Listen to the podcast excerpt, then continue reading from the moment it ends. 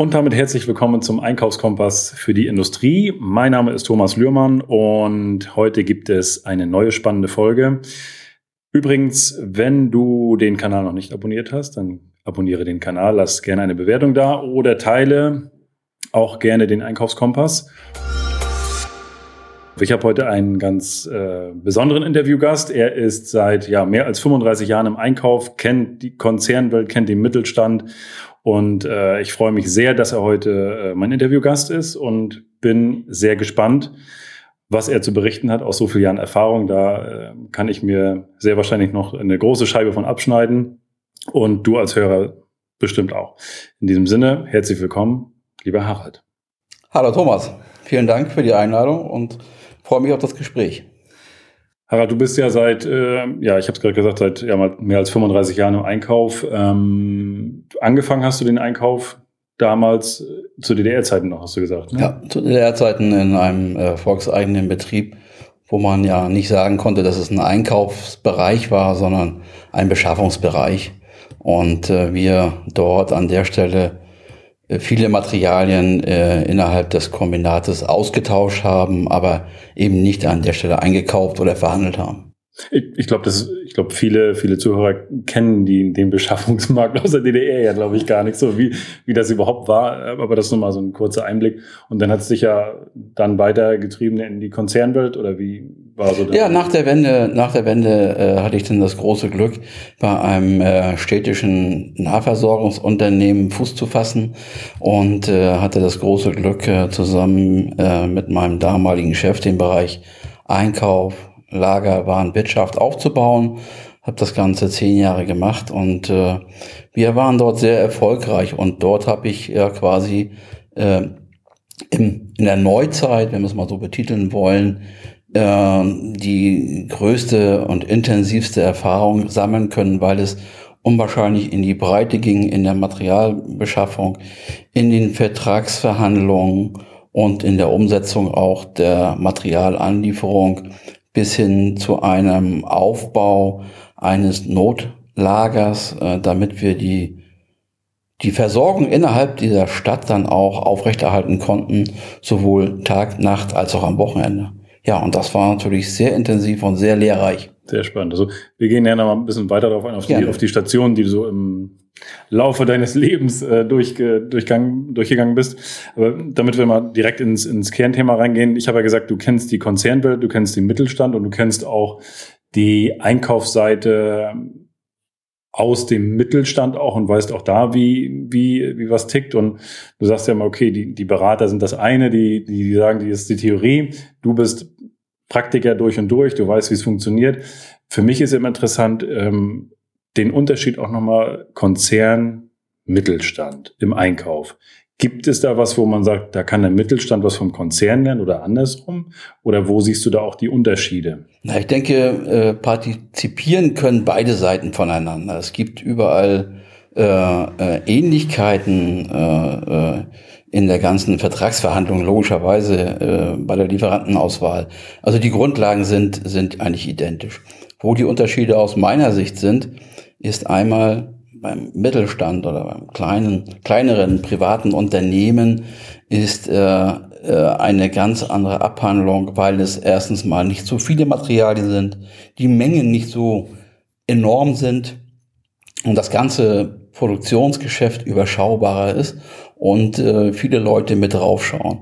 Wenn man jetzt ins Konzerngeschäft geht und guckt, dann sieht man einfach, dass eben durch diese größere Materialmenge, durch die größeren Bedarfe und äh, die größere Breite an Materialien auch ganz andere Möglichkeiten entstehen, äh, Material zu bekommen, gute Preise zu bekommen und auch langfristig äh, gute Verträge auszuhandeln. Das ist so ein bisschen der Unterschied an sich. Ähm, letztendlich sind äh, beim, beim Konzern auch mehr Mitarbeiter von dem Material abhängig. Und man hat relativ wenig Möglichkeiten, kurzfristige Veränderungen vorzunehmen. Das ist der Nachteil beim Konzern. Beim Mittelstand und bei kleineren Unternehmen ist da doch die Möglichkeit eher gegeben, dass man eher wechseln kann, eher Alternativen finden kann und vor allen Dingen den Materialstandard kurzfristig ändern kann. Das ist bei kleineren Unternehmen, beim Mittelstand deutlich von Vorteil, was natürlich in größeren Unternehmen immer schwieriger ist. Hm.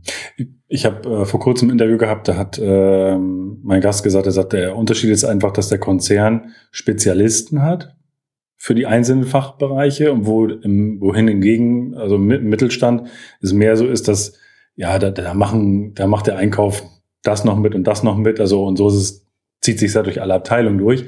Die Frage ist natürlich auch, jetzt, der Konzern ist ja dadurch ein bisschen starrer, wo du sagst, Mensch, er kann jetzt nicht so schnell mal Materialien wechseln. Ist das manchmal aber auch gut so, dass er das nicht so schnell kann? Weil dahinter steckt ja auch eine Systematik, oder? Also, dass man sagt, es ist, hat, hat ja auch einen Sinn und Zweck, äh, dass man oder ist das einfach der Apparat, der so groß ist? Ja, das sind auch mehrere Gründe. Ne? Einmal die Philosophie dahinter. Natürlich, man, man hat sich gerade bei so einem größeren Unternehmen diese Materialien ausgesucht und die hat man berechnet, je nachdem, was man für Produkte irgendwo herstellt. Und äh, dadurch ist es natürlich auch schwieriger, äh, irgendwo zu ändern. Und, äh, und bis man das ganze Prozedere durch hat, auch bis runtergebrochen in die, in die Produktion, das dauert eine gewisse Zeit. Und äh, bis man dann eventuell neue Materialien frei geprüft hat und auch diese Prozedere durchläuft, dauert einfach manchmal zu lange, so dass die Produktion in in Gefahr läuft, eben äh, den Kunden nicht zu äh, beliefern. Und das ist natürlich genau das, das Manko, was man ausschließen möchte. Ansonsten, äh, wie gesagt, ist diese, ja, ich will es nicht Schwerfälligkeit nennen, aber ich denke schon, äh, dass die Zahnräder etwas langsamer sich drehen als, als im Mittelstand oder in kleineren Unternehmen, weil einfach auch viel Verständnis da ist. Die Allrounder, die du angesprochen hast, die auch äh, in den Nischen dann vielleicht ein bisschen besser zu Hause sind als die reinen Spezialisten, die erst ein bisschen umdenken. Aber am Ende hat beides da eben seine, seine Vorteile. Und der Allrounder in einem kleinen und mittelständischen Unternehmen hat eben die Möglichkeit, dass er, dass er wirklich äh, flexibler reagiert, weil er einfach aus meiner Sicht mehr in der Breite aufgestellt ist. Also letztendlich wäre der Konzern gut aufgestellt, wenn er die Strukturen so hat, wie er sie hat, aber gleichzeitig die Flexibilität aus dem Mittelstand hat. Ja, so, so, kann man, so kann man das definieren. Ja, das wäre das Optimum. Deswegen sage ich ja, also beide können von beiden partizipieren. Ne? Mhm. Ja. Wir sehen das ja selbst bei uns auch im Unternehmen, ähm, dass so mit dem Wachstum sich die Spezialisierung, ist es egal, durch welchen Bereich du guckst, immer mehr so weggeht vom einer macht alles, sondern ach nee, dann da setzen wir jetzt mal einen, der sich nur darum kümmert. Weil das einfach auch viel mehr Sinn macht, dass man da wirklich ja. auch Spezialisten ja. hat, die sich dann mit einer bestimmten Warengruppe auseinandersetzen oder mit einem bestimmten Thema auseinandersetzen, weil am Ende es dadurch doch besser läuft im Unternehmen, ruhiger läuft und strukturierter und am Ende des Tages, äh, wenn alles gut läuft, sogar mal noch einen Euro einspart. Ne? Ja, aber genau das ist es. Ne? Also heute merkt man, äh, gerade wenn man auch so wie ich in verschiedenen Unternehmen tätig war, äh, die, die Ausrichtung und die Einstellung der Unternehmen. Einige äh, möchten ihr Material ausschließlich auch äh, nach Materialgruppen äh, äh, ausgerichtet haben. Und andere möchten halt eben, wie gesagt, diesen Allrounder haben, der sagt, ich möchte nicht nur Materialgruppen, sondern ich möchte eigentlich, dass er bei allen Lieferanten zu Hause ist mhm. und die Produktion komplett absichert kommt natürlich immer auf die Stärke an, kommt immer auf den, auf den Umsatz an und auf, mhm. die, auf die Menge und Masse der, der einzelnen Produkte, die aus der Produktion eben äh, herauskommen. Ja. Was würdest du denn sagen? Was, was wäre deine Empfehlung, wenn du jetzt sagen würdest, okay, du hast ein Unternehmen mit, ähm, sagen wir mal, 10 Millionen Einkaufsvolumen, Würdest du das nach Warengruppen ausrichten oder eher sagen, okay, dann nehme ich lieber drei Allrounder, bevor ich ähm, das nach Warengruppen ausrichte? Ja, ich würde, und gerade in der heutigen Zeit äh, würde ich äh, schon nach Warengruppen arbeiten wollen, äh, weil ich der Meinung bin, dass man sich viel besser etablieren kann. Und diese Ausrichtung, die wir momentan haben, in den letzten zwei, drei Jahren mit der Materialversorgung, mit der Absicherung, äh, ist es, glaube ich, äh, von Vorteil, wenn man dort äh, spezifisch Materialgruppen bearbeitet, man kann sich besser auf den Markt einstellen, man kann schneller reagieren, man kann mit den Lieferanten besser verhandeln, intensiver verhandeln und dann über eine Versorgungssicherheit reden und letztendlich dann auch äh, hoffentlich vernünftige Preise erzielen. Spannend. Das Thema äh, Preis im Einkauf. Du bist ja jahrelang dabei. Ich kenne deine, deine Haltung auch dazu. Sagst du Hauptsache günstigster Preis oder ja, welche Faktoren sind für dich als, als, als Profi-Einkäufer da wirklich relevant? Ist es immer der Preis ähm, oder von der Gewichtung her, sag ich mal? Wie, wie, wie siehst du das Thema? Wie viel Prozent hat für dich im Einkauf der Preis und welche Faktoren haben den Rest an Prozent. Äh, ist natürlich aus der heutigen Zeit äh, schwer zu definieren und da Prozentzahlen zu nennen. Also ich sehe das auch gerade über die vielen Jahre, über die Entwicklung, die Veränderung äh, äh, des Einkaufes an sich. Äh, wenn wir heute davon sprechen, äh, ein Einkäufer, und wir haben es ja auch aus den letzten äh, äh Podcast-Folgen von dir hier auch gehört, aus mehreren verschiedenen Richtungen, dass der Einkäufer heute froh und zufrieden sein darf und kann, wenn er noch Material bekommt. Daher sage ich von vornherein, also der Preis ist nicht das Ausschlaggebende. Aus meiner Sicht, äh, je nach Produktionsgruppe, ist die Qualität äußerst wichtig, die Versorgungssicherheit wichtig und dann kommt natürlich auch der Preis. Natürlich, der Einkauf ist eins der wichtigsten Bereiche aus meiner Sicht in jedem Unternehmen äh, wo man ganz viel Geld einsparen kann, wo man auch ganz viel Geld aus dem Fenster werfen kann. Aber die Zeiten haben sich etwas geändert, so dass man eben ähm, eine Versorgungssicherheit garantieren sollte und dann weniger auf den Preis in erster Linie achten. Das ist meine, meine Ausrichtung. Also Versorgungssicherheit, Qualität äh, sollte im Vordergrund stehen und, äh, und dann letztendlich äh, natürlich der Preis. Es ist ein Dreigestirn. Mhm. Ja, aber wir, wir haben andere Situationen und vor drei Jahren hätte ich gesagt, Qualität und Preis ist auf einem Level. Mhm. Heute müssen wir leider Gottes die Versorgungssicherheit äh, in den Vordergrund schieben und dann die Qualität und den Preis nachschieben. Okay. Weil es nützt uns allen nichts, wenn wir, wenn wir sehr, sehr günstig einkaufen und am Ende kaufen wir, das wissen wir alle aus dem privaten äh, Gebrauch, kaufen wir nicht nur zweimal, sondern dreimal. Und viel wichtiger ist es bei uns als Unternehmen, äh, die in diesen äh, Bereichen tätig sind, dass wir unseren Kunden keine Qualitätsware abliefern. Und das fällt uns auf die Füße, indem wir keine Folgegeschäfte machen können. Und daher ist die Qualität für mich auf jeden Fall vordergründig zu sehen. Qualität, Versorgungssicherheit, ähm, Preis. Was ist mit dem Thema Lieferperformance? Wo ja, das würde ich bei der Versorgungssicherheit mit einkalkulieren. Ne? Das ist aber genau mhm. das. Ne? Ich muss, ja. ich muss in der Versorgungssicherheit diesen, diese Lieferperformance mit einkalkulieren. Das ist für mich äh, ein Thema. Also Lieferperformance, Versorgungssicherheit, das ist das, was ähm, im Augenblick mit am wichtigsten ist. Und das sehen wir ganz egal, äh, in welchem Materialbereich. Äh, wenn ich noch daran denke, vor fünf, sechs, sieben Jahren hatten wir äh, Lieferzeiten in fast allen Branchen von maximal zwei bis drei Wochen. Heute, ich habe es gerade berichtet, mhm. in unserem Vorgespräch haben wir in Spezialmaterialien, gerade im Aluminium, Lieferzeiten, wo der Lieferant, der Vorlieferant äh, klar und deutlich sagt, dieses Jahr nicht mehr und wann genau kann ich noch nicht betiteln. Und das sind einfach Ausrichtungen, äh, da müssen wir uns auch erst dran gewöhnen, da müssen wir mit umgehen können und auch lernen, äh, auch wieder Erfahrung sammeln und äh, zumal wir auch nicht wissen, wie lange die Situation so bleibt. Und äh, ja, da ist es eben wichtig, gute Lieferanten zu kennen, ein gutes Verhältnis zu haben und dann zu sagen, so komm, spring mal in diese Nische, spring mal in die Lücke. Mhm. Hast du noch eine Möglichkeit? Kennst du jemanden? Also das ist schon so ein bisschen argwöhnischer Sport, den man heute betreibt. Für mich ist ja auch immer interessant, wenn, wenn du 35 Jahre im Einkauf bist, ähm, da weißt du ja auch oder hast viel ausprobiert, auch was gut funktioniert, auch zum Thema Verhandlungen. Ähm, deine zwei Top-Verhandlungsstrategien im Einkauf. Und das vielleicht jetzt, das muss ja nicht immer der Preis sein. Also verhandeln heißt ja nicht immer, ich verhandle immer den Preis, sondern was sind so, hast du so gängige Sachen, wo du sagst, das sind so meine Sachen, die, mit denen fahre ich immer gut, da bekomme ich in Anführungsstrichen das, was ich möchte. Also wichtig aus meiner Sicht ist auf jeden Fall natürlich die Marktorientierung. Ich muss mich auf dem Markt auskennen. Ich muss wissen, was ich will und ich muss wissen, was ist auf dem Markt los.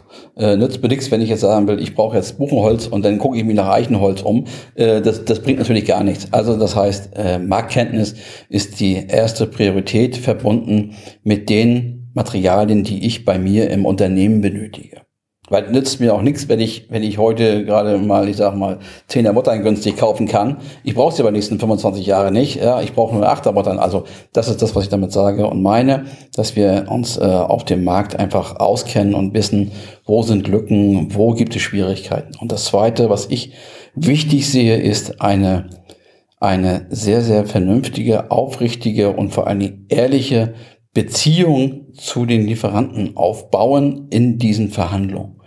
Das ist meine Erfahrung gerade in den letzten 20 Jahren, will ich einfach mal so betiteln und sagen, dass ich damit sehr, sehr gut gefahren bin, äh, einfach in guten als auch in schlechten Zeiten äh, mit den Lieferanten, mit den verschiedensten und unterschiedlichsten umzugehen. Das heißt auch, Brücke bauen, vernünftig umgehen und nicht zu sagen, ich bin der Einkäufer, ich will, sondern zu sagen, wir beide müssen. Du willst Geld verdienen, ich will Geld verdienen. Und dort muss man einen gemeinsamen äh, Kompromiss finden. Und diesen Kompromiss, finde ich, äh, kann man nur erreichen und erzielen, wenn man auf einer gleichen Ebene äh, kommuniziert und verhandelt. Und meine Erfahrung hat gezeigt, dass ich in vielen Situationen dann auch letztendlich einfach mal am Sonntag bei beim Geschäftsführer anrufen konnte und sagen, du, Notfall, morgen früh brauche ich und es hat funktioniert. Und das heißt auch, ich muss eben ein ehrliches Geschäft aufbauen, ehrliche Verhandlungen führen und auch dem Lieferanten mitteilen, wenn sich bei mir Bedarfe ändern oder Materialien rausfallen, dass ich ihn rechtzeitig informiere und nicht warte bis zum letzten Tag und sage so bis hierhin und dann nachher ist hm, dein Problem, hast du Pech gehabt. Nee, vernünftige Ebene und äh, ehrlich miteinander arbeiten und äh, dann auch mal in den Gesprächen mal aus dem Urlaub erzählen oder auch mal einen Witz erzählen, entgegen äh, einigen Aussagen in den letzten Podcasts. Ich finde, das gehört mit dazu, äh, um auch dort eben diese Ebene so ein bisschen äh, gerade hinzubekommen. Also viel über die persönliche Ebene auch. Ja. Und was, was ich besonders wichtig finde, was ich sehr wenig oder sehr selten sehe, ist das Thema Ehrlichkeit. Also wirklich diese Ehrlichkeit und Offenheit. Wo drückt es wirklich bei mir? Was ist mein dass man auch offen darüber redet und sagt, pass auf, ich habe als Einkäufer klar die Marschrichtung, da wollen wir hin wie können wir das gemeinsam schaffen? Dann schaffe ich mein Ziel, du deins und alle haben gewonnen. Also diese Ehrlichkeit, das ist, ähm, was ich ein Stück weit vermisse auf der Einkäuferseite, was ich nicht so oft sehe, vereinzelt. Und auch dieses mit dem rechtzeitigen Informationen geben, auch mit Materialien, wenn sich was ändert und so weiter, dieses Proaktive auch darauf zuzugehen und sagen, Mensch, denk auch mal an deinen Lieferanten, der hat, hat sich auch eingedeckt etc. pp. Das, sondern dass man da diese Regelkommunikation hat und dann ist es, glaube ich, auch eine gute Mischung. So persönliche Basis muss stimmen, dass man auch mal links und rechts mal äh, einen Smalltalk macht und genau. sich mal über genau. vielleicht auch mal was Privates unterhält.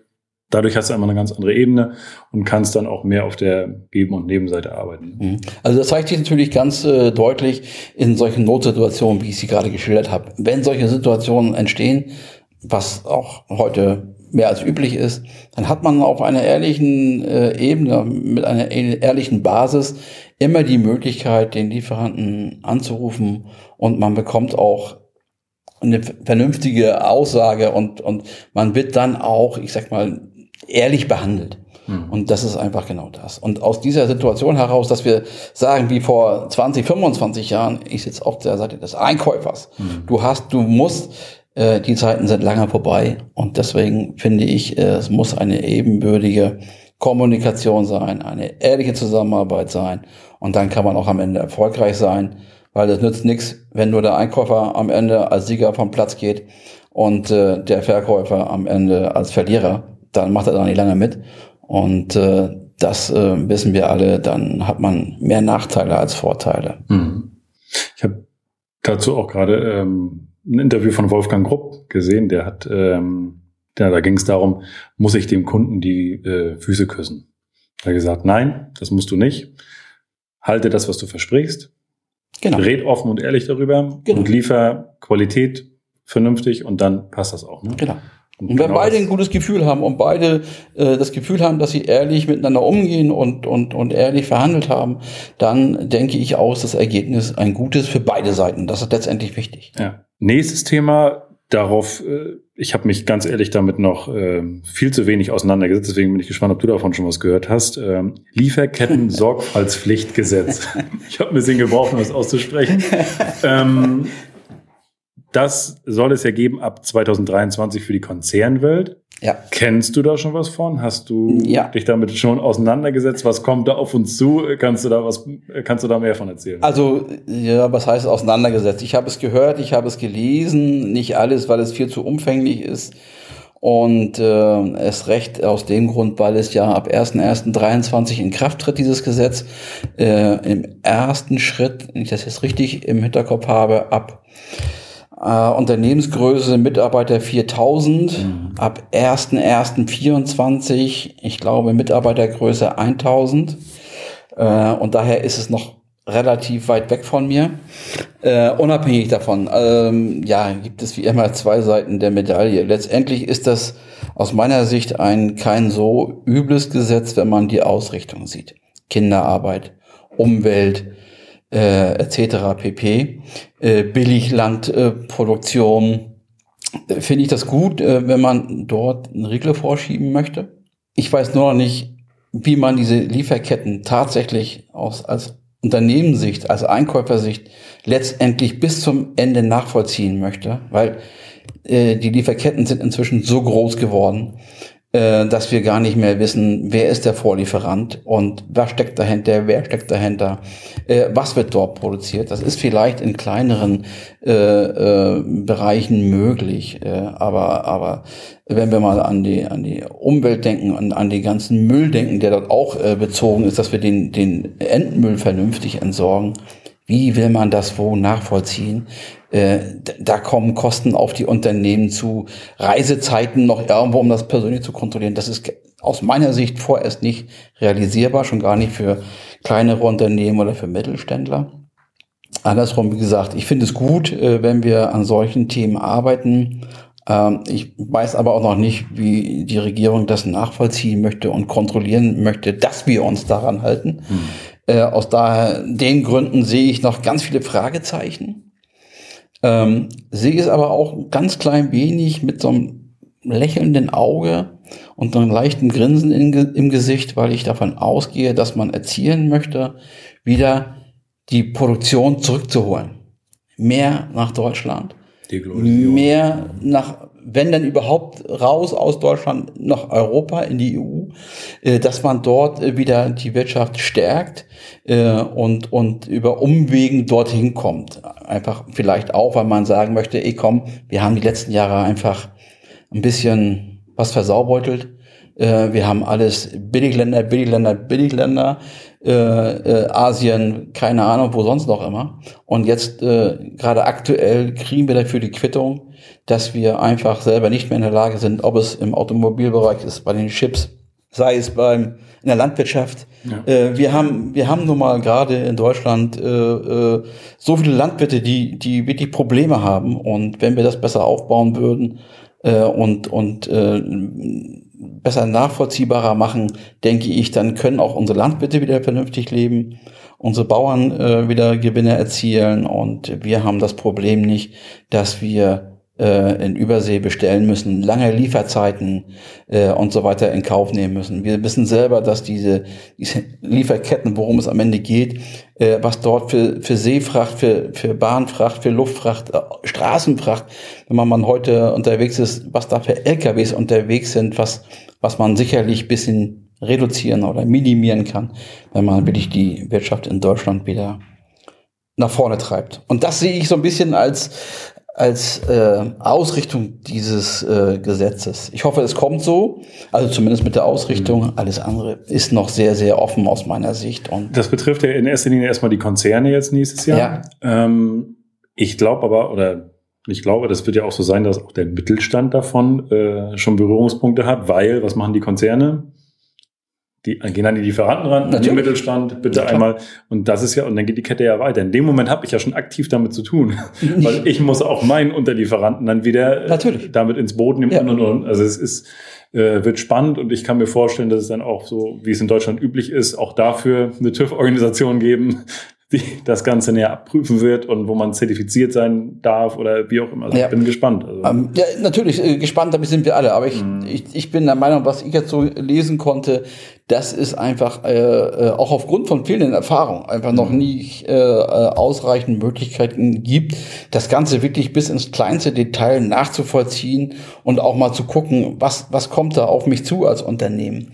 Äh, welche Aktivitäten, wie viel Manpower muss ich da reinbringen, Mhm. äh, wie viel Geld muss ich dafür investieren und vor allen Dingen, wo kriege ich das Geld wieder her, Ja. was ich dort investiere eigentlich in das, was über viele Jahre vernachlässigt wurde, möchte ich mal vorsichtig Ich stelle es mir halt auch, die Herausforderung ist ja auch, wenn du jetzt, du prüfst das ab mit deiner Lieferkette und findest jetzt, stellst fest auf einmal, oh, hier ist eine Grenze überschritten oder das ist nicht, nicht gesetzeskonform. In dem Moment fängst du an, okay, da müssen wir jetzt hier einen Lieferantenwechsel vornehmen oder Mhm. was müssen wir jetzt machen? Mhm. Also das ist ja dann, da kommt dann das, was du sagst, gibt es vielleicht auch die eine oder andere Chance, das eine oder andere wieder ins Genau. Inland zu holen oder Ja. in die Umgebung zu holen und nicht aus ach ja, das unter, unter, Unterprodukt kommt ja aus China. Nee, da müssen wir was anderes machen. Das geht ja nicht. Ja. Weil, oder aus dem, Ganz egal, Aus woher, Dingen, die ne? Gesetz nicht Also erfüllen, Kinderarbeit, wir wissen ja, Ja. ne, wenn, wir, wenn wir uns mal angucken, Asien, hauptsächlich Indien, Pakistan, was ich wo, Ja. äh, wo Kinderarbeit gang und gäbe ist äh, äh, und, und, und gerade auch in der, in der Müllentsorgung, äh, Abfallentsorgung, äh, wo ganz viel Kinderarbeit ist. Und das finde ich auch mehr als gut Ja. und richtig, dass man da einen Riegel vorschiebt und äh, dass wir uns alle wieder mal daran gewöhnen, dass wir auch für gute Produkte auch ein gutes Geld bezahlen müssen. Und äh, ich denke, dass wenn das am Ende das Ergebnis ist, Ja. dann finde ich es gut. Und dann müssen wir schauen, wie wir es eben realisieren können. Das ist natürlich daran die Frage. ich habe da mal eine Story gehört von, von einem äh, Auditor, von einem großen Konzern, der war auch, ich, ich weiß gar nicht, in welchem Land der war, auf jeden Fall hat er uns erzählt, wie dort die Zustände sind. Er sagt, das, was Sie hier ganz sauber am Arbeitsplatz machen, ganz vernünftig, wunderbar. Er sagt, dort, wo ich war, in dem Unternehmen, die sitzen dort auf dem Fußboden mit einer Pfeile. Das sind so Sachen, ich, und ich hoffe, dass genau dafür auch ein Stück weit auch das Gesetz auch dafür ist und da ein Stück weit reingreift, um, ähm, um sowas halt ein Stück weit zu, zu unterbinden auch. Ne? Aber das wissen wir ja auch, die Arbeitssicherheit äh, wird in Deutschland sehr, sehr groß geschrieben, was ich auch weiterhin begrüße und gut finde, äh, dass äh, die, die Sicherheit der, der Mitarbeiter oder der, der Arbeitskräfte mit im Vordergrund steht. Und wenn man mal irgendwo im Urlaub ist, äh, ich kenne es selber, ich war vor einigen Jahren mal in China und habe dann einige Firmen sehen können intern, da fragt man sich, oh, was ist denn hier los? Da sind äh, riesengroße Maschinen, große Pressen und da rennen die Leute mit kurzen Hosen und Flipflops rum.